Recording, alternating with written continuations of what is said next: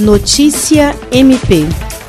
A Procuradora-Geral de Justiça do Ministério Público do Estado do Acre, Cátia Regene de Araújo Rodrigues, entregou dois novos veículos que serão adicionados à frota ministerial e irão auxiliar na atuação da instituição.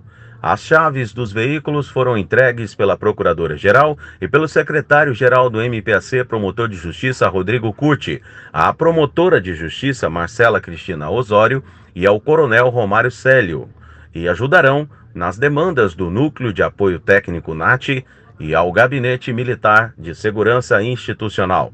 Ao todo, cinco carros modelo Volkswagen Virtus foram adquiridos com recursos próprios, sendo que os demais ainda serão entregues. O investimento foi de pouco mais de 380 mil reais. William Crespo para a Agência de Notícias do Ministério Público do Estado do Acre.